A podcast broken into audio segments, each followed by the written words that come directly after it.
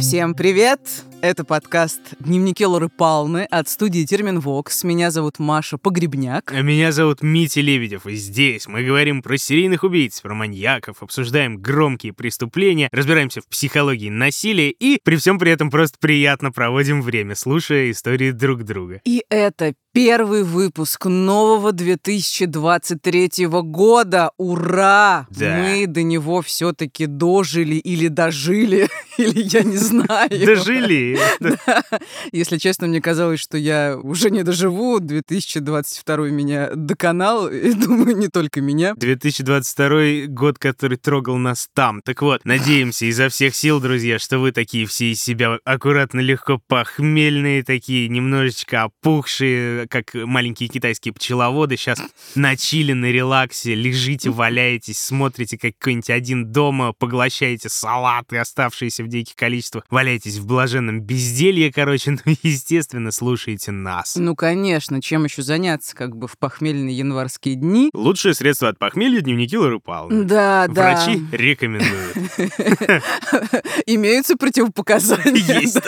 Лучше проконсультироваться со специалистом. Ну, в любом случае, мы искренне всем вам желаем как следует отдохнуть, набраться сил. Не факт, что этот год будет сильно лучше предыдущего, если честно. Но хочется верить, что хуже уже не будет. Ну, хуже уже не будет, и бац, бац, бац. А если не будет хуже, значит, будет лучше. Вот такие вот, э, получается, как это, мудрости дневников Лоры Фауны. Да, Мить, слушай, я всегда, честно говоря, поражаюсь твоему жизнелюбию и оптимизму. В любой жопе ты находишь какой-то позитив и просто виртуозно, как фокусник, извлекаешь из себя анекдоты. Я не знаю, в каких там закромах, знаешь, по сусекам есть вот сусеки какие-то загадочные. Может быть, у тебя там в сусеках эти анекдоты хранятся. Не знаю, что я несу. Ладно, мне простительно. Я тут, Январь кстати, все-таки. чтобы разбавить немножечко, как это, нужна шутка, да, поэтому я тут прочел прекрасный, очень старый, очень хороший анекдот. Можно расскажу, Маш? Ну, пожалуйста. Ну, да, да. э, Попали в яму звери, волк, лиса, медведь и лось. Сидят день, два, неделю уже, не выбраться никак. Ну, и, значит, хищники говорят, слушай, лось, не обессудь, как бы дружба, дружба, надо тебя сожрать, потому что иначе все сдохнем. Он говорит, да, я все понимаю прекрасно. Ну, слушай, тогда у меня последнее желание. Я когда еще маленьким лосенком был, меня егерь поймал и что-то на заднем копыте написал. А я не дотянулся, так и не знаю, что там. Можете прочесть, пожалуйста. Ну, окей, он повернулся задом, поднял копыто, все, значит, звери подобрались поближе, смотрят, а он, значит, копытом фигак, все, волк лиса сразу насмерть, медведь лежит с раскроенной башкой, такой, ну, куда я-то полез, я же даже читать не умею. По-моему, это очень мило и смешно. Боже, мне кажется, это очень драматично, трагично. На самом деле, знаешь, мне кажется, что ты как ледник. Ну вот есть такой мем с ледником. Наверху, значит, хихоньки и хахоньки, а внизу на дне экзистенциальный ужас.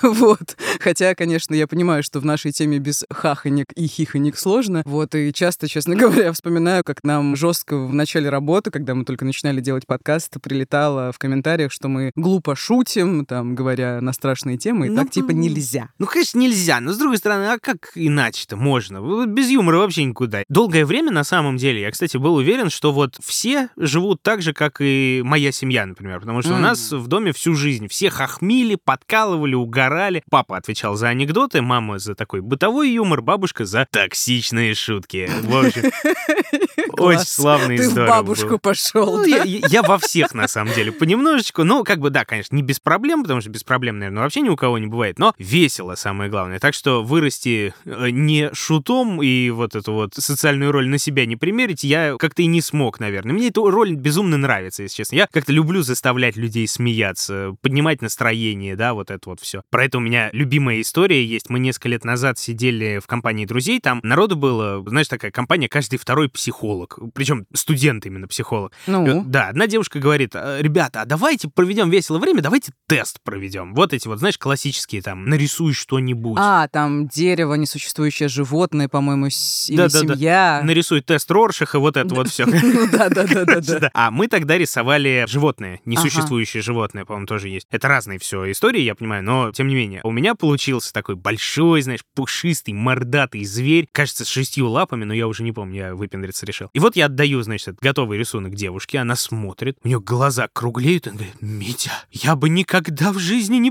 подумала. Я такой, что там происходит? Что, что я там накалякал-то? Ну, то есть вдруг у меня там уже все, анамнез серийного убийцы проклюнулся в этом детском рисунке, или я просто слишком плохо нарисовал, и, короче, не знаю. И она мне протягивает и говорит, гляди, ты же нарисовал зубы. А. Я говорю, ну, смотрю, ну да, там два таких маленьких тупых клыка по бокам торчат, широкая звериная пасть, ну как там, без клыков, ну что тут такое? Она говорит, так ведь это же агрессия. Я бы никогда не подумала, ты ведь такой позитивный, добрый парень, вот это вот все, а тут Ну, агрессия. На самом деле одно другому не мешает. Я вообще совершенно не удивлена про агрессию в твоем случае, если Ясное честно. дело, Маша. Токсичная ты. Не, на самом деле, я чуть позже, по-моему, где-то вычитал, думаю, стоп, а вот юмор, юмор это же и есть агрессия. Ну Это, да, принципе, одна ну, из форм, а- конечно. Один из подвидов, да, там вот это агрессивный позыв к самоутверждению. Это довольно-таки агрессивный способ самовыразиться, да? Да-да-да. Опять же, заставить людей смеяться. Почему ты не посмеялась над моим анекдотом, кстати? Короче говоря, ты действительно таким образом реализуешь Э, свои вот эти внутренние демоны, власти, все на свете. Да, но я тогда еще немножечко задумался, а что для меня в принципе такое юмор? Вот вам вдогонку вторая э, дурная история. Было мне лет шесть, по-моему. Родители меня отвезли в какой-то детский магазин, говорят, там, смотри, на кассе есть значки именные, да, вот написано имя. Вот тебе 5 рублей, купи себе. Я пошел, возвращаюсь, радостный такой, довольный, а в кулаке значок, на котором гордо красуется Петр. Так, ты любил Петра Первого или просто забыл, как тебя зовут, Я или в чем я проблема? Ну, Петр, это звучит гордо. Митя звучало, на мой взгляд, тогда, по крайней Ну, мере, Митя, не это очень. мило. Это мило, да, Митя вот такой вот он стоит в углу, там в носу ковыряется. А Петр город построил, Северную войну выиграл, игрушки у него механические, и, и- и вот такой вот Митя, да, Мужики по имени Митя, кто меня слушает, дико извините, я был маленький, глупый, ничего не понимал. Вы классные, мы классные, Мити классные, Петры классные, все классные. Короче, я это вспомнил уже где-то в сознательном возрасте, и будь здоров, как задумался, потому что на самом деле большая часть моей жизни, начиная, ну вот с этого момента в том числе, это такой роскошный, осознанный бег от реальности. А, то есть, получается, ты взял Петра, чтобы сбежать от реальности и сделать вид, что ты не Митя, а ты Петр. Вот типа того, какой-то такой неосознанное детское, но при всем Мгм. при этом показательная история. Я, в принципе, этим всем занимался всю оставшуюся жизнь, когда я занимался в театральном кружке в школе, когда на ролевки те же самые ездил, когда в ЕГЭ начинал сочинение с цитат Сенеки, который он никогда в жизни не произносил, и никто бы этого не мог проверить, я их сам выдумывал. Классика. Великолепие. Ну, в общем-то, даже когда в этом подкасте я беру и выдаю себя за более умного и эрудированного человека, чем я есть на самом деле, ну, и особенно это, конечно, проявляется в юморе, что ты всегда веселый, даже когда у тебя черт что внутри. Ну, это например. нормальная на самом деле история. Я как Абсолютно. э, человек, который часто мучается от депрессии, я тоже часто делаю вид, что все в порядке. На самом деле, разумеется, нет. Но на самом деле, вот что мне прям нравится, посмотрите сейчас в интернете, что происходит, когда все идет под откос, народ прям вот изо всех сил, прям с надрывом шуткует, прям очередями стреляет в друзей, мемами, подборками мемов, вовсю угорает, юмор висельника. Да, да, да, да, да, да, да. Очень много, реальность. очень много такого юмора. То есть это как будто вот история уже целого интернет-поколения, если не нескольких интернет-поколений. То есть это какой-то эскапизм через юмор получается. И вот я не знаю, мне лично это безумно помогает, прям выручает. То есть это агрессивный выброс негатива, эмоций разных, которые при всем при этом сглажены и приправлены юмором, они выбрасываются наружу не в виде того, что я кого-нибудь оскорбляю или истерю, а чисто в форме какой-нибудь тупой шутки. И всем лучше, наверное. Ну, тупая шутка тоже может оскорбить, кстати говоря.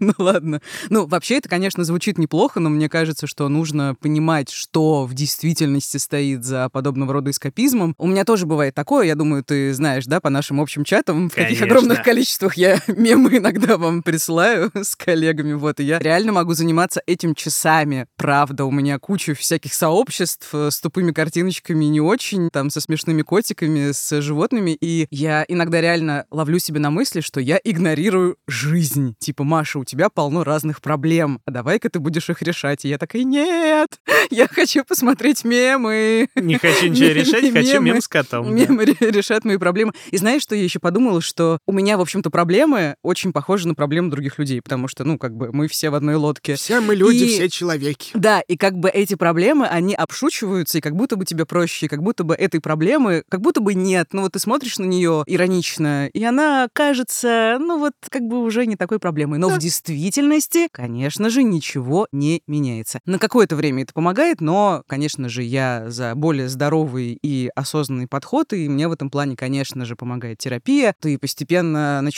понимать, от чего ты, собственно, прячешься, да, и окей, ты можешь это делать дальше, но ты делаешь это осознанно, и ты понимаешь, что это может быть неэффективно, и ты понимаешь, что есть другие практики. Кстати, о них, получается, все, кто хочет научиться не подменять юморком дыру в душе, как некоторые, например, да, а вот кто захочет эту дыру хоть как-нибудь залатать, минуточка рекламы, добро пожаловать к нашим друзьям из сервиса Ясно, потому что именно этот крупнейший сервис подбора и видеоконсультаций с психологами поддержал сей чудный выпуск. Да, я лично каждый раз радуюсь порекомендовать ясно кому-то еще, потому что они выступают за бережный подход к каждому случаю, в том числе, ну, как бы в условиях новой реальности, когда многие, мы с тобой, да, ну, в общем, все испытывают справедливый страх, ощущают бессилие, ну, и, возможно, да, пытаются справиться с этим через юмор и через бесконечные многочасовые поиски мемов. И я могу вас заверить, что у специалистов ясно, в арсенале есть и другие, разумеется, более надежные разобраться в себе и хотя бы приблизиться к гармонии с собой. К тому же, удобный функционал и сайта, и приложения ясно, и для iOS, и для Android позволяет общаться со специалистами в режиме онлайн по видеосвязи. То есть никуда не надо ехать, никого не надо звать к себе, а алгоритмы сервиса подберут все исключительно для вас. И терапевта, и удобное время приема. А самое хорошее, что подарочный промокод Лора Пална большими латинскими буквами без пробелов даст вам скидку 20% на первую сессию при регистрации. Мы все пропишем в описании, как всегда. И если вы решитесь, то промокод нужно активировать, причем в течение трех месяцев, а вот воспользоваться им можно будет целый год. И помните, с ментальным здоровьем шутки опасны, без шуток. Воспользуйся сервисом Ясно. Да, молодец. Крепчаем, крепчаем, Слушай, каждый раз придумываешь новые, как бы мне кажется, только поэтому с нами сотрудничают. А мы вам можем слоган придумать. Омерзительный. Никто не придумывает. Смотрите, какая у нас 20. бездна этого дерьма, да, ой. Да, кстати, знаешь, сейчас еще вот в тему юмора и мемов вспомнила, помнишь, мы просили подписчиков кидать нам мемы про нас, Да. и там был один из моих любимых, там типа «Зайцы на мрачном фоне», надпись «Психотравма за психотравмой», а снизу еще одна надпись «Я после каждого выпуска дневников Лоры Палны». Это вот эти зайцы из «Шутка за шуткой», которые прыгают друг за да, да, другом. да, да. Это я к чему? На самом деле мы надеемся, что прослушивание контента про маньяков не становится причиной поиска психотерапевта, да? Ладно, хахоньки, Мити, давай закончим. На- Начнем Добро. рубрику экзистенциального ужаса. Нырнем. А, да, значит, моя сегодняшняя история довольно-таки нетипичная и неоднозначная. В ней очень много противоречий, спорных деталей. В центре сюжета, как и всегда, о, действительно, удивительно убийца, О. э, серийный, Что-то новенькое. да-да-да. которого ищут правоохранители и, кажется, даже находят, но есть один нюанс, а может быть даже не один. Вот Короче, такая история, Петька. да, затягивать не будем. Вас ждет отборнейшая русская хтонь от Марии Погребняк, поэтому поехали. Ну что, Митя, вспомним же 1996 год. Ну, О. хотя как вспомним, мне вообще было лет пять. Что я делала в пять лет? Я собирала игрушки из киндер-сюрприза, бегемотиков очень любила, пингвинчиков. У тебя тоже наверняка такие были. Конечно. Что я еще делала? Ходила в садик, впервые там влюбилась в смешного мальчика по имени Сережа, который всюду ходил с бабушкой. Господи, кажется, что я караулила его в туалете. Вот же я извращенка. Ладно, что я еще я делала? Это А, нормально. Ну, я просто да. хотела узнать, чем мальчики отличаются от девочек. Я реально подкараулила его в туалете. Отвратительно. То Прости ты меня, Сережа, если ты меня слушаешь. Такая же любознательная, как и сейчас, получается. Не Хорошо. настолько. Так, ладно, что еще я делала в пять лет? Обнимала своих плюшевых животных, у меня их было огромное количество, ела бабушкины борщи и ведать не ведала как бы о тяготах взрослой жизни и специфике общественно-политической ситуации в стране. А между тем мрачных событий, конечно же, хватало. Во-первых, контекст 90-х, нестабильность, экономический кризис, криминал, становление организованной преступности и вот это все. Во-вторых, взрывы в метро в Москве и Петербурге. Московский, кстати, называют первым терактом в истории современной России. Там, по-моему, самодельное взрывное устройство сработало между Тульской и Нагатинской. Погибли 4 человека, пострадали, по-моему, 16. Я как-то читала про это. Что еще было? Была Первая Чеченская война, были президентские выборы, одна из самых спорных избирательных кампаний в стране, дело о коробке из-под ксерокса и вот это вот все. Короче, весьма насыщенный год, 96-й. И это я только по верхам прошлась и вспомнила самое очевидное. Ну, единственное, что радует, что для тебя он прошел в обнимании плюшевых медведей и собирании бегемотов. Это очень здорово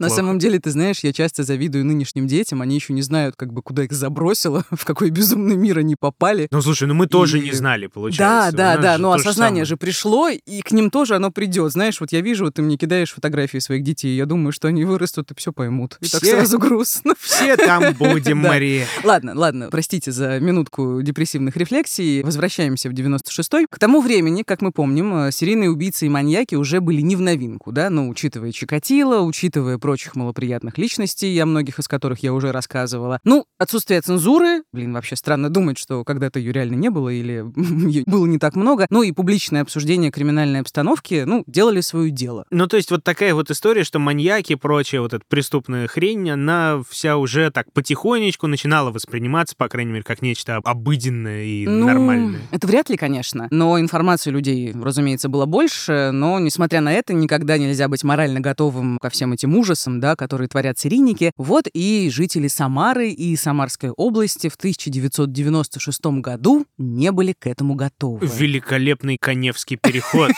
Значит, э, место действия, рискну предположить, Самара, получается, да? Издалека, издалека нынче. Ну, да, нынче издалека. Я в этот раз не стала выстраивать историю по классической схеме, потому что дело сложное и очень спорное. Ну, как бы, да, есть виновник, и он даже, спойлер, уже отсидел положенный срок. Можете выключать подкасты, больше ничего интересного не будет, ладно?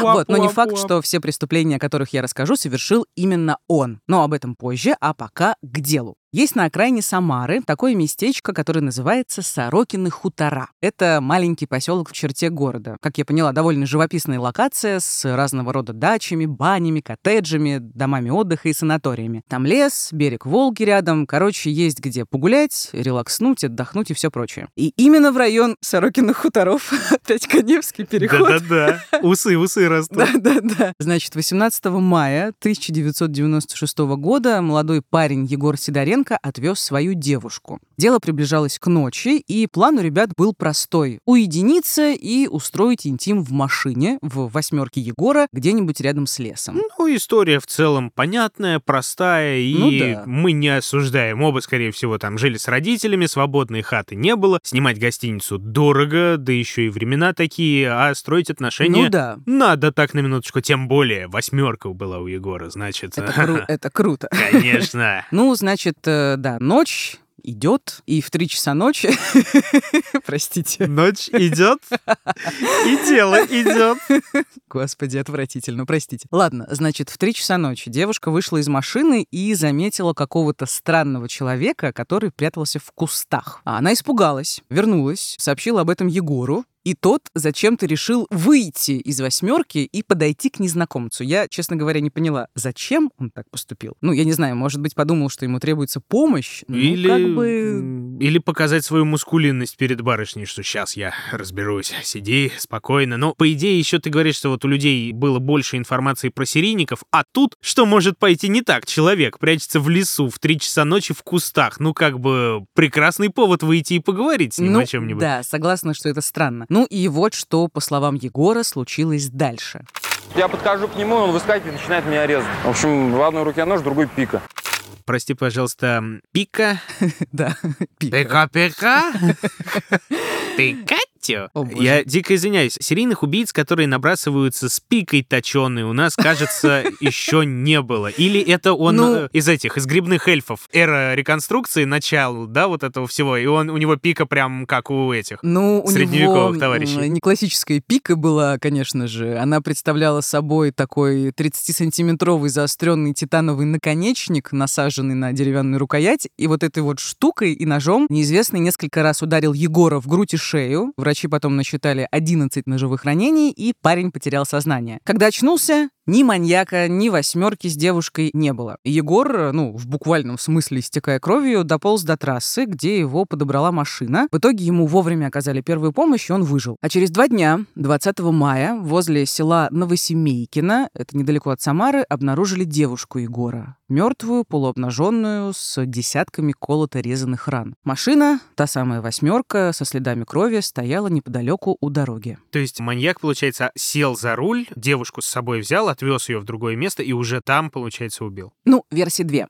Либо он убил ее сразу, после нападения на Егора. Ага. Где-то пишут, что девушка бросилась бежать, а убийца ее догнал, а только потом увез. Потому что от Сорокиных хуторов до этого Новосемейкина около получаса езды на машине. Либо он ее оглушил, затащил в машину, отвез в Новосемейкино, оставил восьмерку у дороги, потом вытащил тело, отволок на несколько метров в лес, там убил, а потом скрылся. И причем труп он э, не особо стал маскировать, просто бросил в траву. Его Мгм. нашли. А этот э, выживший парень, который Егор, он что-то дал, какие-то показания там по описанию, по приметам каким-то вот этим Ну, он, конечно, рассказал все, что мог, но это не особо помогло, потому что убийца был в маске, одет он был в камуфляжную куртку, такой темноволосый, короткостриженный, лет 35 на вид, крепкий и сильный. Ну и все. Водные весьма слабые. И расследование ни к чему не привело, да и отнеслись э, к этому преступлению без должной серьезности. Там была версия, что это происки местных УПГ и так далее. Ну и прошло два месяца, и 24 июля в поселке Студенный Овраг, это окраина Самары тоже, и тоже на берегу Волги, случайные прохожие наткнулись на страшное. Сожженные «Жигули» с двумя обгоревшими трупами в салоне. И, согласно заключению судмедэкспертов, смерть наступила не от огня, а от э, ударов длинного острого предмета, ну вот э, той самой пики. И выяснилось, что жертвами преступника стала очередная влюбленная парочка. Девушке было 18, молодому человеку 30. Они жили в другом поселке, управленческом, тоже относится к Самаре. И тут картина преступления не до конца ясна, но, скорее всего, они куда-то поехали на своих «Жигулях», по каким-то причинам сделали остановку в студенном овраге, где на них и напал убийца. Любопытно, что жертва, получается, опять пара молодая, да, как зодиак какой-нибудь. Да, да, вот да. Я, кстати, знаешь, подумала, что вообще-то хотела бы от тебя выпуск про него. Ну, б- Да, возможно. ну он, конечно, попсовый раскрученный, но мне кажется, все равно дико интересно и так далее. Ладно, но вернемся позже, да. к самарскому маньяку. Значит, э, следующее преступление не заставило себя долго ждать. Убийца выследил очередную парочку в четырех километрах от Новосемейкина. Пара сидела в машине у дороги, дело было тоже ночью. Молодой человек вышел из автомобиля, маньяк на него напал, нанес несколько проникающих ранений в грудь и шею, тоже своей пикой, и, собственно, молодой человек через некоторое время скончался. Преступник хотел убить и девушку, но рядом проехала легковушка. Убийцу это, видимо, дезориентировало. Он вытолкнул девушку из салона, сел в машину и уехал. И этот автомобиль через пару недель нашли у поселка Водина, рядом с Новосемейкино. Рядом с ним валялась маска. Кстати, в некоторых источниках я читала, что она была скроена из обрезков женских колготок. И рядом лежала же та самая пресловутая пика. Э, Маска из обрезков. Я у мамы фетишист. Что-то странное. Ну, либо да, либо полноценные колготки стоили очень дорого в 90-х, но не Ну, знаю, насколько это так. А что-то как-то многовато, видимо, улик получается, да? Тут и маска, тут и то самое, причем орудие преступления, это дикое, да? Да, это очень странно. Ощущение, что он растерялся, запаниковал. Ну, и это было действительно крайне неосмотрительно, да, и, конечно, заставило следователей убедиться в том, что на окраине Самары орудует серийный убийца. Ну, почерк очевиден, как мы с тобой поняли, да, он выслеживает влюбленных в машинах и нападает с пикой, обычно ночью. Так, слушай, а вот э, девушка же была, да, которую он вытолкнул из машины, да? Она осталась жива, Да, получается? да, к счастью, да, и тоже дала там свои показания, тоже там не совсем внятные, но тем не менее. Но, тем не менее, получается, у следствия довольно-таки много зацепок, довольно много улик, разной информации. Ну и плюс ко всему, маньяк еще действует на ограниченном участке местности, то есть за пределы окраин самарских он не выходит Да, и да, да, да, да, бегает да, да. чисто вот по этим великолепным топонимам. Да-да-да, студенный овраг. Это очень хорошо. Ну, вообще, сами правоохранители так не считали, что у них много информации. И давай послушаем Владимира Сафронова. В 90-х он был начальником отдела прокуратуры Самарской области. Наши возможности не безграничны. Преступник действовал в маске, преступник предпринимал меры к сокрытию следов. Все это происходило в э, лесопосадках. Убийства обнаружились не сразу. С каждым днем утрачивались доказательства. Подождите, а какие меры он предпринимал к сокрытию следов, учитывая, что как минимум первую жертву он бросил и даже не закапывал даже листьями, да, там не припорашивал, учитывая, что пику он бросил, маску он бросил, но... Ну да, такое, Странно. похоже на отмазочку. Да, немножечко. Да, значит, э, тем временем информация о маньяке, разумеется, просочилась в местные СМИ. Журналисты окрестили неизвестного лесным маньяком или лешим. Да. Мне вот нравится леший, поэтому я буду его так называть. Очень хорошо. Он на свою серию, собственно, продолжил, и очередное преступление произошло 3 сентября 1996 года. Пожалуйста, не В, пой. де- в день Да. прощания, хотел сказать я, ну да, извините.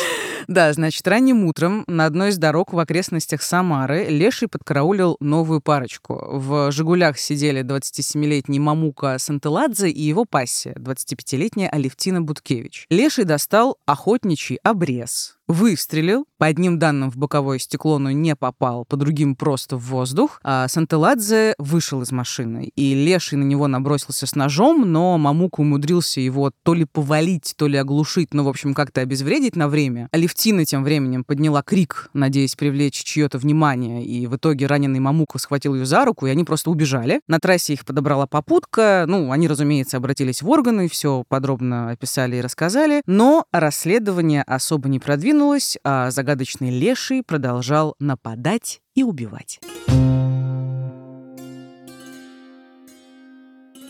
Осенью того же 1996 года маньяк совершил еще несколько таких же преступлений. Часть кончилась летальными исходами. Милиция, конечно, усиленно патрулировала все дороги, где обычно орудовал леший, и, разумеется, в СМИ появилось такое выражение «тропа любви» или «дорога любви», Ну, где он обычно подкарауливал тех, кого убивал. Лесополоса любви.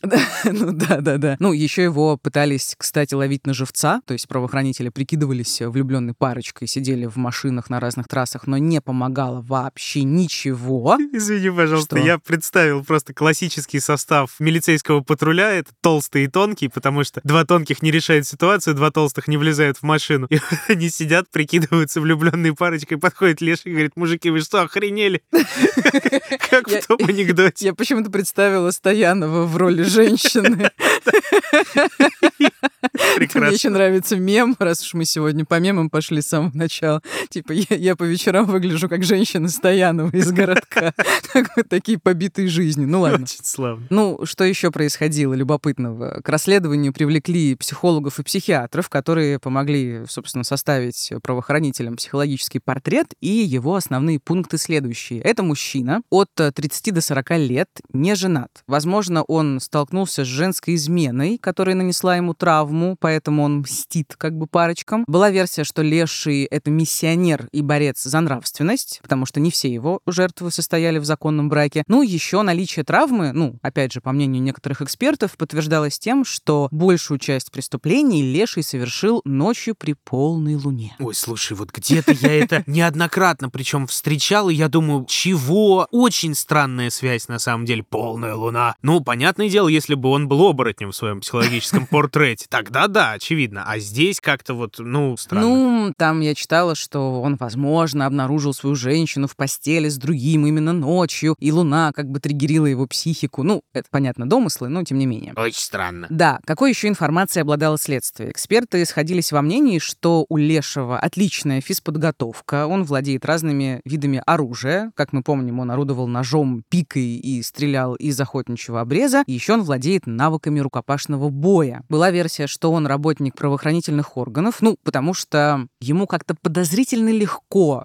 удавалось уходить от патрулей. То есть он как будто бы заранее знал, где его будут пасти, и выбирал для своих преступлений места с минимумом оперативников и милиционеров. Как, э, собственно, ангарский чистильщик да, да, да, да, Попков. да, да. Но тем не менее, однажды Леший чуть не попался. Целая история, как в кино. В ночь с 22 на 23 ноября, тоже 96 года, новые влюбленные Дмитрий Коротков и Елена Кулаковская уединились в Жигулях. «Жигули» просто машина любви в этом выпуске. Это было недалеко от автодороги, которая вела из поселка управленческого в поселок Горный. Опять та же самая локация, окраина Самары. Чего ты смеешься? Я вспомнил просто, как вот это вот. Ты едешь, у тебя полный фургон телевизоров, едешь по дороге в Алмазный, играет Ария, и вся жизнь впереди. А, Это эти дальнобойщики. Но извини, пожалуйста. разденься и жди. Шутка плохая. Начинается. Ладно. Водитель номер один, водитель номер два. Да, да, давайте вернемся все-таки в историю, как бы вот представим себе происходящее. Что делает леший? Он подходит к машине, он распахивает дверь, он резко, внезапно ударяет Короткова сначала ножом, он ему перерезал горло по итогу, затем он в него стреляет из обреза, а затем убивает и Кулаковскую. И подробности в этом фрагменте обвинительного приговора. Имя убийцы я умышленно не называю, чтобы держать интригу. Смерть Короткова ДС последовала на месте происшествия в результате проникающего в полость черепа ранения с повреждением костей черепа, вещества головного мозга с прорывом крови в мозговые желудочки, раны мягких тканей шеи с пересечением пищевода, сосудисто-нервных пучков, осложнившегося массивной кровопотерей. Убийца нанес Кулаковской ЕА удары тупым твердым предметом, причинив кровопотек на передней верхней наружной поверхности левого плечевого сустава, очаговые кровоизлияния в мягкие ткани левой лобно-теменно-височной области. Кроме того, он с целью умышленного убийства причинил Кулаковской ЕА очаговое кровоизлияние в переднюю стенку обоих желудочков сердца путем сдавления телом массивным тупым предметом, сопровождавшегося смещением кожи с частью подкожно-жировой клетчатки. Причинил переломы правого и левого рожков подъязычной кости с очагами кровоизлияний в мягких тканях в окружности переломов. Смерть Кулаковской ЕА наступила в результате механической асфиксии. Переводя на человеческий язык, э, Да. Леший несколько раз ударил девушку, а потом ее задушил. Возможно, это, конечно, странно, но мне периодически нравится цитировать вот такие материалы следствия, да, написанные вот этим э, ужасным сухим юридическим языком. И как бы, знаешь, вот я, когда это все читаю и слушаю, смерть становится такой, как будто бы объяснимой, физиологичной, разложенной на мельчайшие составляющие. Короче, что-то в этом есть, какая-то своя извращенная как бы эстетика, атмосфера. Но, возможно, я загоняю, конечно. Не, у тебя так глаза горят, я прям уверен, надо делать другой подкаст тебе, Мария, про что-нибудь там, про котиков, песиков, про все что угодно. Нет, на самом деле я тебя прекрасно понимаю, есть в этом действительно что-то. Ну, например, профдеформация.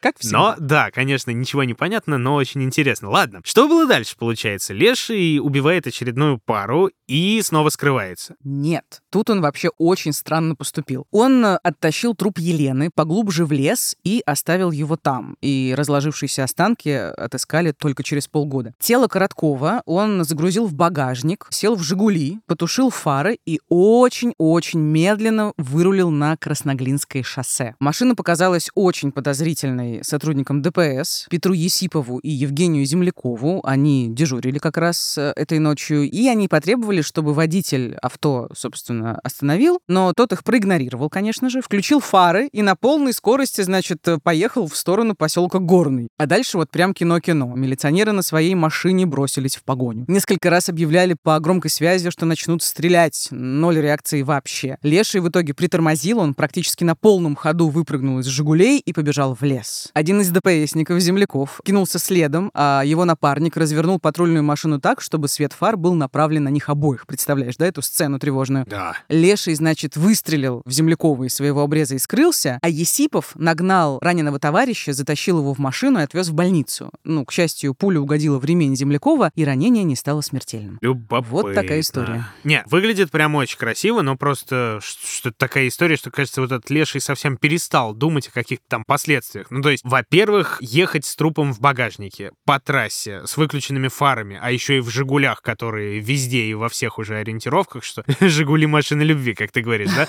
И плюс ко всему еще надеяться, что тебя никто не заметит, и дальше вести себя вот так вот еще в погоне. Ну, такое, такое. Да, это странно. Плюс он оставил в машине еще одну ценную улику, которая в дальнейшем станет главной в деле — свою камуфляжную куртку. Ту самую. Да, был, наконец, составлен приемлемый фоторобот, потому что что во время погони от ДПСников Леший был без маски все-таки, и поиски убийцы начались с новой силой. К ним подключились другие подразделения УВД, в том числе сотрудники управления борьбы с организованной преступностью. Версия, что Леший — это кто-то из своих, кстати, косвенно подтверждалась тем, что преступление он совершал в районе нескольких колоний исправительно-трудовых, да, а руки одной из жертв были связаны брючным ремнем, на котором были установлены крепления для наручников. Ну, как Ага. бы подозрительно. И в итоге были проверены где-то полторы тысячи, а то и больше правоохранителей. И тем временем Леший ненадолго затаился, и на следующее преступление пошел только в феврале 1997 уже. Ну и как бы все то же самое, очередные «Жигули», новая пара. Обоих он застрелил, машину с трупами нашли рядом с поселком Студенный овраг. И тут в поле зрения следователей попал 30-летний майор внутренней службы, начальник службы безопасности колонии поселения номер 19 Самарской области Дмитрий Ворошилов. И этот Дмитрий Ворошилов стал главным подозреваемым по этому делу. По предварительным данным, камуфляжная куртка, вот эта вот та самая, она принадлежала именно ему, плюс Ворошилов смахивал на фоторобот и соответствовал другим описаниям свидетелей, опять же, предварительно. Так значит, что, его схватили за задницу, его осудили и приговорили, получается, ко всему-всему заслуженному. Ой, мы подробнее об этом поговорим потом, а пока, с твоего позволения, пара слов об этом Ворошилове. У него не очень большая биография, поэтому много времени не займу. Ну, хоть что-то мы должны о нем Конечно, знать. да. разумеется. Он родился в 1967 году в Украине, в маленьком селе Лоскутовка, это Луганская область, и все у него было просто, безыскусно и, к сожалению, малоинформативно.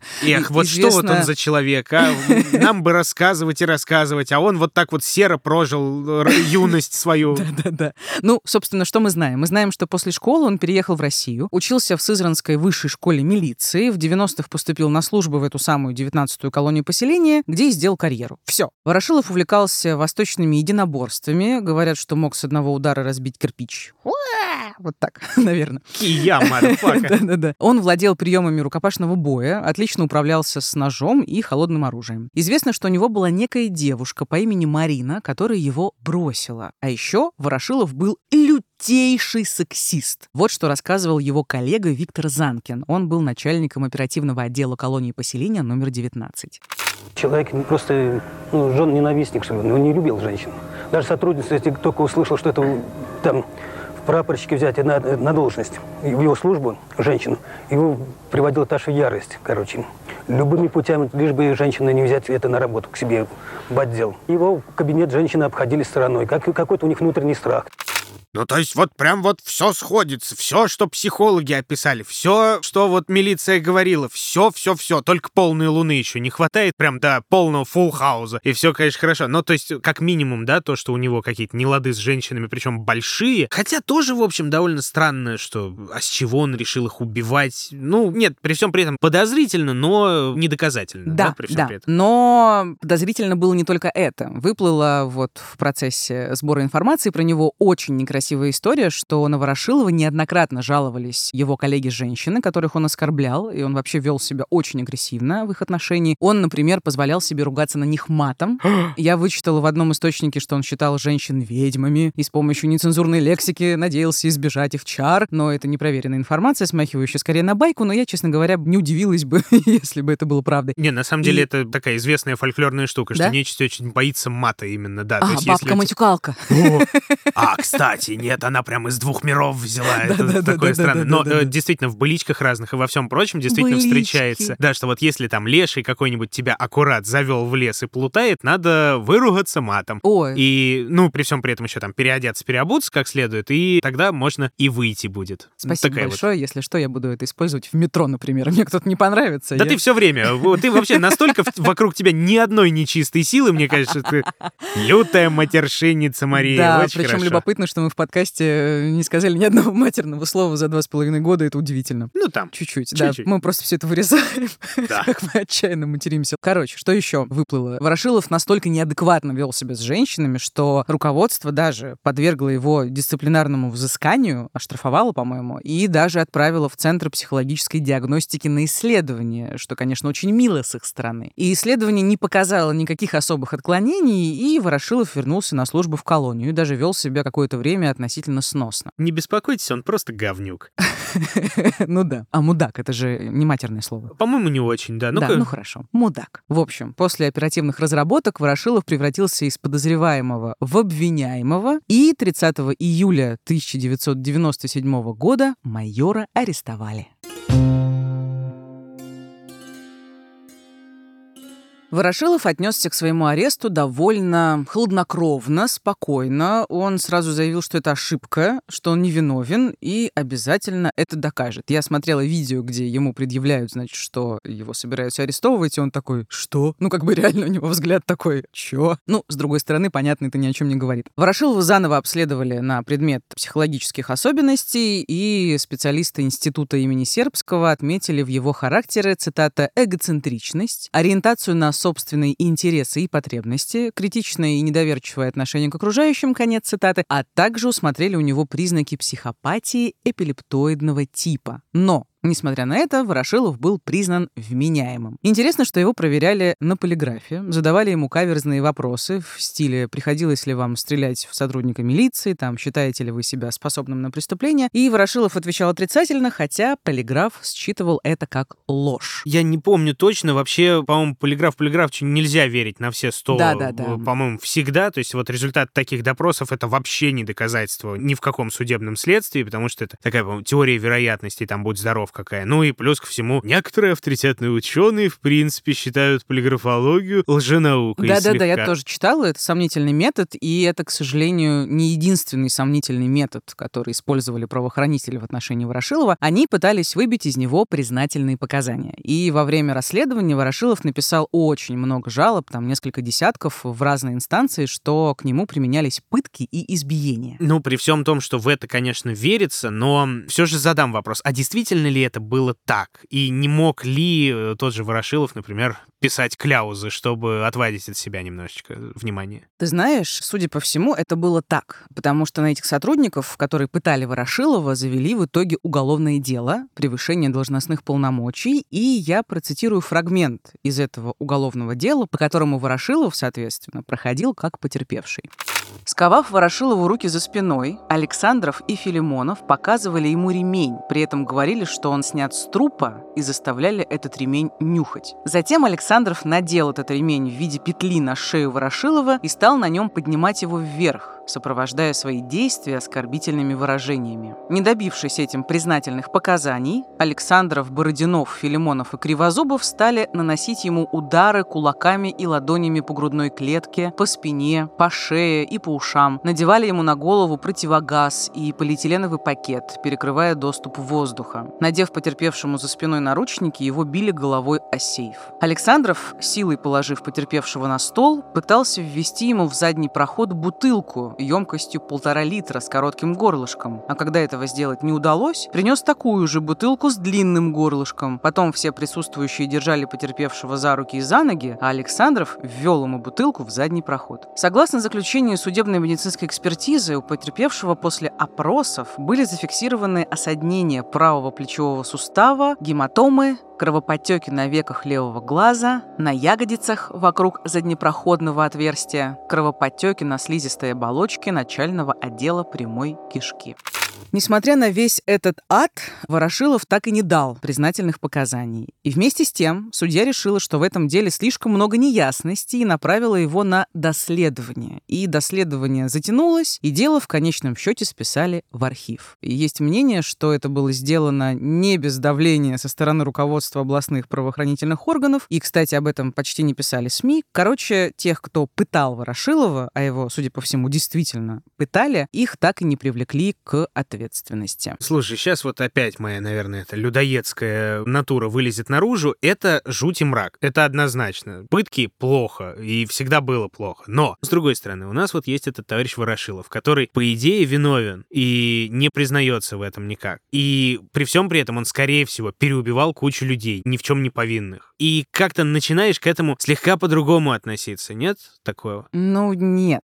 Ну, то есть цель не оправдывает средства, при всем при этом, я прекрасно понимаю. Слушай, Но Я, Но. конечно, понимаю, что это такая моральная коллизия, Будь что здоров. бывает сложно сочувствовать жестокому убийце, даже если ему засовывают бутылку в задний проход, но, как бы, разумеется, такого быть не должно. Ну, естественно. И вообще в дальнейшем будет понятно, что вина Ворошилова относительно. Но давай будем все, значит, последовательно По излагать. Да. Значит, вернемся к самому Ворошилову, к его делу. Значит, в итоге при передаче его дела в суд ему предъявили обвинения только по двум эпизодам, а всего их было 15, там 10 жертв. В том числе из архивов подняли похожие дела за 93 год, и, ну, то есть такая большая полноценная серия. Ну, то есть, видимо, да. Плюс ко всему еще хотели подтянуть что-то. Да, И в конечном счете ему, Ворошилову, вменили убийство Кулаковской и Короткова, это где вот девушку задушили, парня застрелили, и покушение на убийство Буткевича и Сантеладзе, которые сбежали. И еще Ворошилова обвинили в том, что он не подчинился ДПСнику Землякову и ранил его из обреза. Хотя обрез у Ворошилова в ходе обысков не нашли. Но это, кстати, может и нормально. Он мог от него совершенно спокойно избавиться. Скажи мне, ты, кстати, говорила, что была вот эта главная улика — камуфляжная куртка которая в годы Первой Чеченской и, в принципе, как-то она, скорее всего, должна была быть довольно-таки распространенным элементом Конечно, гардероба конечно, в- в конечно. России. Но при всем при этом нашли ее на месте преступления, и как-то она стала главной уликой. Слушай, тут очень любопытное. Значит, в ходе следствия в отношении этой куртки проводилась одерологическая экспертиза запаховая. Я вот узнала, что есть такая наука одерология. Это наука о запахах. И Охренеть, если честно. а, да, адерология бывает медицинская, психологическая и криминалистическая. И вот в последней используются специально обученные служебные собаки. А, извини, пожалуйста, а я думал, что будет как в этом сериале «Нюхач» от какого-то там одного из первых каналов. Детектив, который по нюху определяет убийцу. И Ну, тут специально собаки. обученные люди.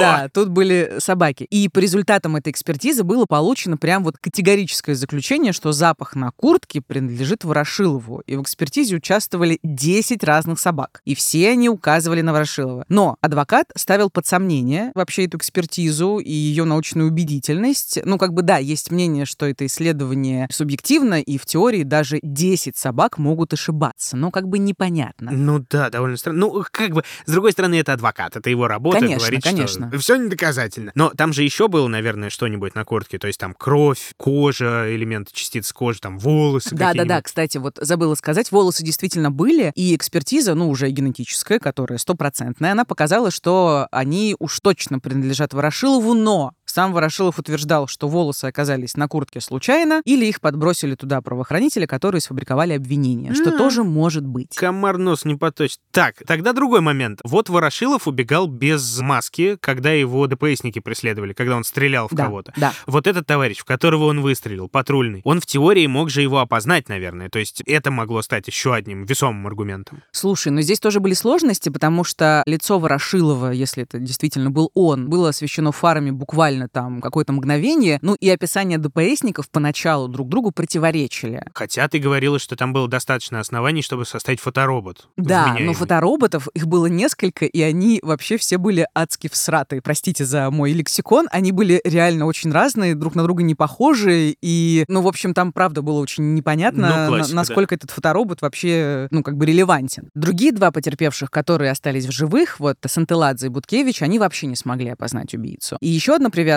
Ворошилова именно к этому эпизоду — это кровь, которая осталась на его спортивной ветровке, которая, получается, была под камуфляжной курткой. И эта кровь была схожа с кровью Сантеладзе, но не со стопроцентной вероятностью. Да Ну и, короче, таких вот нестыковочек, слепых пятен, недостоверных показаний свидетелей, противоречивых, их было очень много. Ну и это, видимо, прям все козыри в руки защиты. Да-да-да-да-да, именно на этом выстраивалась как бы линия защиты действительно. И адвокат утверждал, что следствие работает плохо и просто стремится как можно скорее раскрыть это дело. Поэтому перед судьей Самарского областного суда, тогда им был Валерий Курылев, встала очень сложная задача. И в одном из интервью он рассказывал, что в итоге счел убедительными показания ДПСников, которые, по его мнению, все-таки смогли узнать Ворошилова. В частности, большое значение имели показания работников милиции, уверенно опознавших в Ворошилове того самого человека, который сидел за рулем проезжавшей на ночной дороге подозрительные машины. Честно говоря, я поначалу поставил под сомнение их показания, потому что, согласитесь, довольно трудно хорошо рассмотреть человека ночью при кратковременном освещении его фарами, да еще и в стрессовой ситуации. Но мои сомнения пропали, когда я познакомился с материалами следственного эксперимента, в ходе которого была в точности смоделирована ситуация той ночи. При этом все присутствующие смогли убедиться, что при сложившихся обстоятельствах человека и впрямь можно было отчетливо разглядеть, а затем и опознать его при повторной встрече. Вот так вот. В итоге судья исключил из дела эпизод с Буткевич и Сантеладзе, ну, они Ворошилова вообще не опознали, и в деле осталось только одно убийство, вот, Короткова и Кулаковской, как раз вот в этом эпизоде фигурировала та самая камуфляжная куртка, которую обнюхали 10 собак. Ну, два убийства, получается. а Одно Да, да, но один эпизод с двумя убийствами. И осталось в деле ранение сотрудника ДПС. Но и этого хватило, чтобы в июле 1999 года приговорить Ворошилова к 15 годам лишения свободы. 15 лет за два убийства и нападения на сотрудника при Да, исполнении. да. Ну, в принципе, наверное, при спорности дела это, да, Конечно. понятно. Но окей, хорошо. А как он сам к этому отнесся ко всему? Ну, он вообще был довольно спокойный, и все его характеризовали как очень спокойного, адекватного, и он ничего такого себе не позволял, никаких выкрутасов. Правда, единственное, его очень раздражали журналисты, которые повесили на него вообще все преступления и называли его лесным маньяком и всячески преувеличивали его вину, несмотря на официальное заключение суда. Он сказал, что вообще-то на 90% был уверен, что его оправдают, но нет. Ворошилов обжаловал приговор, но тот остался в силе. И вообще интересный факт, нападение и убийство после ареста Ворошилова прекратились, что тоже косвенно указывает на его причастность. Ну да, но... Но, в общем, резюме. Не факт, что Леший именно он, ну, как бы да, два убийства, ну, один эпизод доказали, но остальные эпизоды вообще нет. Но, тем не менее, Ворошилова этапировали в колонию в Рязанской области, и вместе с адвокатами он то ли в 2004, то ли в 2005 обращался в Европейский суд по правам человека, чтобы его наказание смягчили, но результатов он не добился. И в итоге он отбыл свой срок полностью. Плюс туда зачли два года, которые Ворошилов провел в СИЗО. И он вышел на свободу в 2012 году. С тех пор о нем ничего не известно. Ну, кроме того, что в этом году возможному лешему исполняется 56 лет. Пу-пу-пу-пу-пу, да. Дедовская пу-пу-пу. Нет, ну слушай, на самом деле история прекрасная, очень неоднозначная и очень любопытная, если честно, потому Да. что вот это вот все, насколько он виноват, насколько он не виноват, э, что умудрились доказать, что не умудрились. Ну и, в принципе, кликуха у него замечательная. Мое мрачно-сказочное сердечко прям радуется очень сильно. А вообще, на самом деле, есть такая история, что немножечко становится жутковато, что вот разные там убийцы, серийные убийцы, и маньяки, которых сажают не так уж надолго, не на пожизненное и на относительно отсиживаемые, скажем так, сроки, что они действительно их отсиживают и выходят на свободу. Ну, по крайней мере, вот после того, как Скопинский маньяк, да, вот этот Виктор Мохов вышел на свободу, когда нам просто обкидались, если честно, его в предложку, а сделайте про него, сделайте про него, а мы что-то как-то не сделали, потому что мы не успели до великолепного интервью Ксении Анатольевны Собчак, поэтому, да, как бы не стали. Но вот по итогу-то эта тема с э, тем, что кто-то отсидел и вышел, несмотря на все то, что он совершил, оно периодически всплывает и как-то становится крипово. Слушай, ты знаешь, по поводу Мохова, нам, насколько я помню, стали его кидать все-таки уже после интервью с Собчак, и делать выпуск после интервью с Собчак странно, и опять на этой теме хайповать. Ну, в общем, так много было неприятного в подаче. Ну, вообще-то старая история, конечно, мы... Ну, в общем, как-то мы ее проигнорировали, но окей, обсуждаем сейчас. Надо сказать, ее стали хайпажорить еще до того, как он вышел. То Да, есть да, там да, да, за да. Но пару я, недель я, нам я вот как раз понимаю, но, но и, кидали. и после тоже. После, естественно. Ну, ладно, черт с ним. Я, честно говоря, не жалею, что нет у нас выпуска про Мохова. Ну, может быть, когда-нибудь мы его сделаем, потому что на него завели, вот ты знаешь, не знаю, знаешь или не знаешь, Знаю. новое уголовное дело на него завели. И я вот ради любопытства про него почитала, узнала, что он в СИЗО. И как бы вкратце история Мохова, ну, если кто-то подзабыл, это такой совершенно ужасный человек, очевидно. Слесарь из Рязанской области. Он в 2000 году похитил двух девушек, э, несовершеннолетних. Одной было 14, другой 17. Он 4 года держал их в подвале, насиловал очень много раз. И есть версия, что, кстати, его вдохновил владелец Александр Комин, герой нашего самого-самого-самого первого выпуска, который тоже держал девушку в гараже. И там, конечно, много было жуткого. Есть даже книга, которую написала одна из пленниц. И, собственно говоря, одна из э, девушек, которых Мохов держал в подвале, она родила ему двоих детей прям там. На момент освобождения, кстати, она была беременна третьим, но случился выкидыш. И девушки вообще вышли на волю чудом. Там была такая длинная запутанная история. Одна из них оставила записку с просьбой о помощи студентке, которую Мохов вроде как велела поить, соблазнить и привести к нему. И студентка эту записку нашла уже постфактум, обратилась в милицию, и все кончилось. И в 2005 году Мохова приговорили к 17 годам лишения свободы. В 2021 он вышел, да, дал интервью Собчак. Хотел и дальше наслаждаться медийной славой, несмотря на все запреты и ограничения. Деньги какие-то там сумасшедшие он Да, получил. да, вот да. Но в Мерзость. итоге на него завели-то новое дело, и по версии следствия в доме Мохова произошло убийство. Правда, его совершил не Мохов, а один из его пьяных гостей. И Мохов помог скрыть тело. Короче, он сейчас в СИЗО, и хорошо. Ну да, там любопытная была история, только, видимо, по пьяной лавке Да, кого-то да, да, там да, да, э, да, да. пырнули, и он, естественно, понял, Конечно. что вот сейчас-то на него это снова и повесят, поэтому не надо. Ну и будь здоров. Я помню, что то ли в прошлом году, то ли относительно недавно нам тоже очень часто кидают теперь эту картинку, что жители Перми, радуйтесь, недавно совсем откинулся замечательный товарищ Михаил Малышев, каннибал, который, по-моему, пельмени лепил из э, Ой, людей. слушай, да, нас просили, просили, но, если честно, еще одного эпизода, где страдают животные, а люди употребляют в пищу других людей, мне кажется, что я не переживу. Короче, этот Малышев, он замучил сотни кошек и собак, убил двух человек, еще двоих съел. И да, там были и пельмешки, и пирожочки, и всякие разные, значит, блюда. Редкостная тварь, он отсидел 23 года по итогу, и из последних новостей про него он пытается найти работу. В общепите. Блин, Митя, это жестко было очень. ну, да. извините. Да, и, кстати, когда я читала, кто еще из маньяков вышел за последние годы, я наткнулась на Владимира Криштопу, который, как ты помнишь, творил бесчинство в моем родном Ростовчике, а в колонии замутил рок-группу, только, пожалуйста, не заставляй меня снова произносить название. великую, эпохальную рок-группу ФНФ. Мое любимое просто.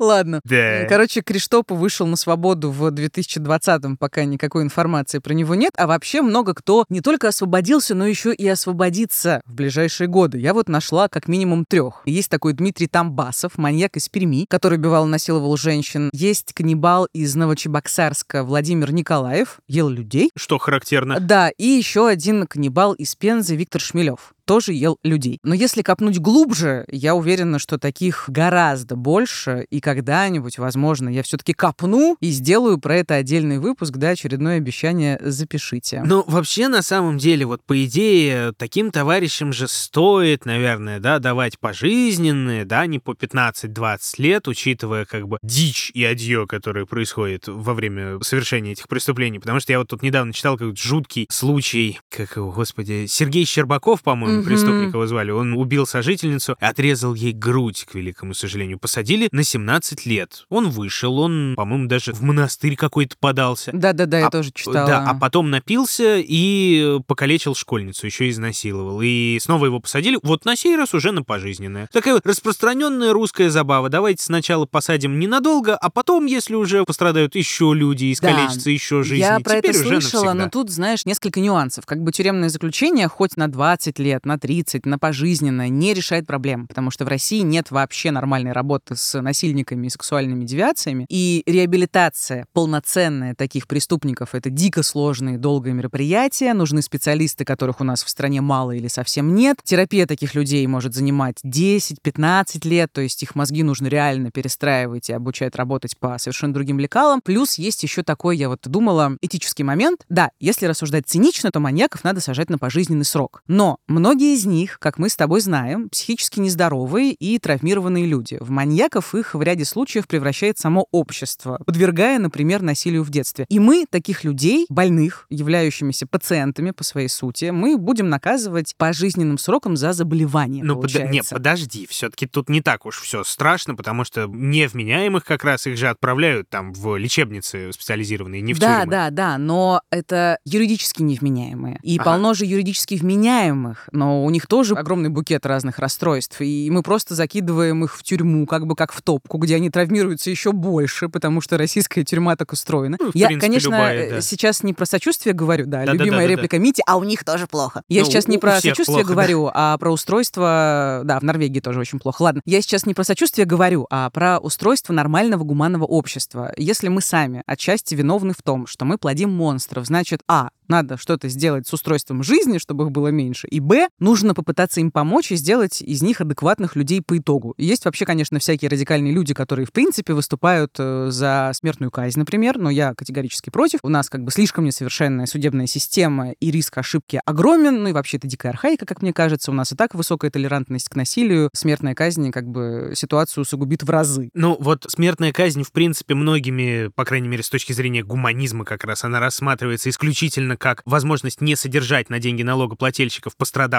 от этого негодяя, этого самого негодяя, не Да-да, платить я знаю этот лишнее. аргумент. Да, вот единственное, наверное, что такое. Ну, и дальше уже тут включается месть, потому что человек должен пострадать за то, что он сделал физически и так далее. Ну, это такое, очень спорная история. Но, опять же, с точки зрения гуманизма того самого, вот ты сказал про Норвегию, да, там действительно все, и правда, очень классно и здорово. Но там же и во всем остальном обществе Конечно, не так уж и плохо. Поэтому у них есть возможность заниматься и такими Ну, э, есть к чему маргинальными стремиться, как бы я элементами, да. считаю. Пока не все настолько хорошо устроено и у нормальных-то граждан в Конечно, стране. Ну, я не куда? спорю. И я не только про нашу благословенную родину, те же самые Штаты. У них же тоже все не очень хорошо в тюрьмах, как раз потому, что у них не очень хорошо и со свободными людьми, в том числе, например. Ну и плюс ко всему, мы, значит, цивилизация, мы гуманные, классные люди. Мы должны действительно дать шанс каждому на исправление. Людоеду, насильнику, мерзавцу, негодяю, педофилу, кому угодно, пожалуйста. Мы будем с ними, значит, нянчиться. Мы будем интегрировать их обратно в общество. Мы будем тратить деньги налогоплательщиков на их очень долгую, очень дорогостоящую терапию. Мы будем надеяться на то, что она сработает. Это... Ну, я э, слышу, конечно, нотки сомнений, но в целом это же довольно такая красивая христианская идея, нет? Как бы Конечно. искупление грехов, шанс на исправление.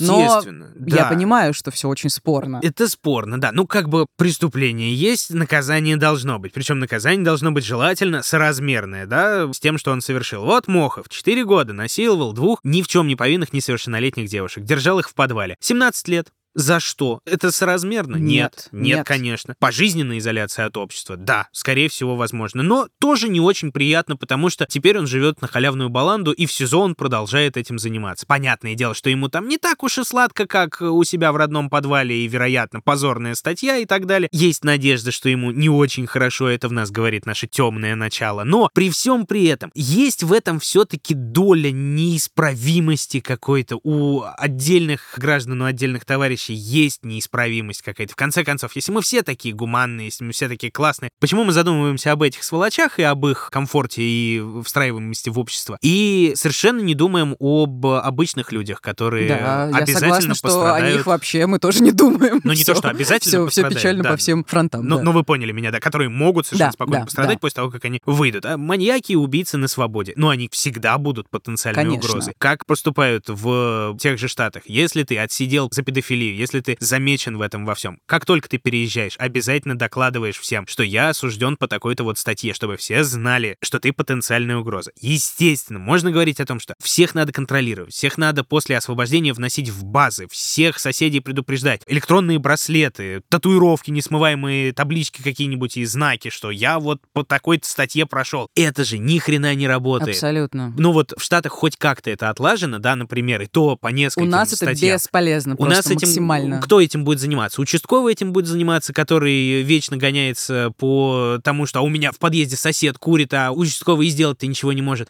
И тут что он сможет сделать? В общем-то, тоже система, к сожалению, к великому, к этому не готова. На примере того же Мохова, который снова пошел, ну, не на такого масштаба преступления, но, Но, все же конечно, преступление. рецидивчик имеет место, да, он никого не насиловал, но тем не менее, я не удивлюсь, если он способен заново как бы заточить кого-то невинного, да, и... Вот эта мерзенькая фраза из интервью, что когда ему там напомнили, что вот это его одна жертва, что-то с ней там, он говорит, надо бы ей заняться. И все такие, ах ты ж мразь какая, ну как же ты... вот, Да, эх». я с тобой как бы согласна частично с тем, что ты сказал. И напоследок я вкину тезис про в целом сексуализированное насилие над женщинами, а женщины все-таки, да, главные жертвы. Пока у нас в стране не принят закон о профилактике семейно-бытового насилия, подобные маньяки, я совершенно в этом уверена, они будут только плодиться и размножаться. И не только люди с сексуальными отклонениями, да, но и те, кто проявляет через преступление свою власть и жажду контроля. Они чувствуют себя безнаказанными, они знают, что правоохранители с большим скрипом занимаются делами, связанными с насильственными преступлениями в отношении женщин. И женщины фактически не защищены от мужчин-насильников, и с этим надо что-то делать, о чем я говорю и буду говорить. Неплохо, друзья, ваш голос за Марию Погребняк. Правильно, товарищи, ток так победим. Ладно, а, что-то мы увлеклись. Без иронии, все абсолютно верно, если бы это была единственная проблема, с которой Конечно, нам надо конечно. справиться. У нас очень, как бы ты произнес слово система, и это огромная система, огромное общество, огромное количество косяков, и как-то вот надо запараллелить процессы. Ну А ладно. косяки сверху, снизу, сбоку, ото Да, всех сторон, изо да, всех да. щелей. Ой, какая Ладно. приятная нота для того, чтобы на подъеме ядрить то закончить. Ладно, ну, можно за меня не голосовать, вот, А я бы проголосовал, Мария, знаешь. О, боже мой, даже если это лезть, мне очень приятно. Мы с тобой голосовали за Путина в свое время, в юности.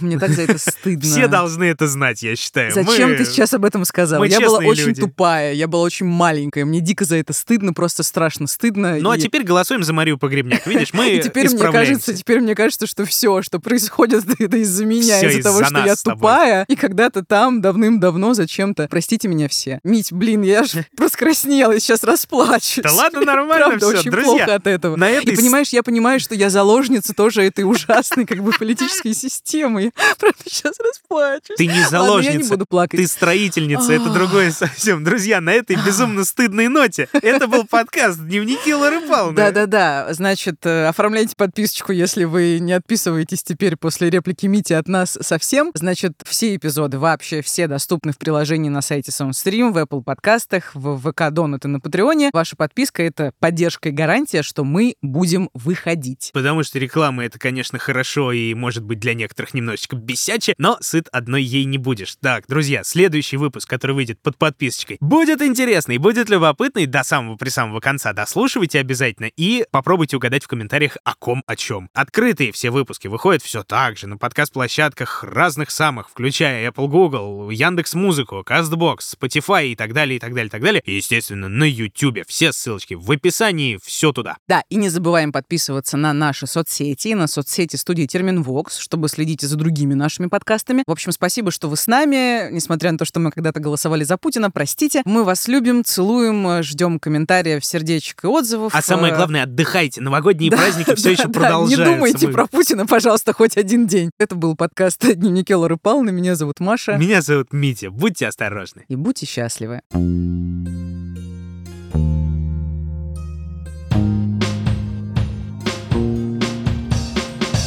Над подкастом работали ведущие Мария Погребняк и Дмитрий Лебедев.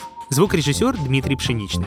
Продюсер Кристина Крыжановская. В подкасте использованы фрагменты из программы «Документальный детектив», выпуск «Месть Лешего».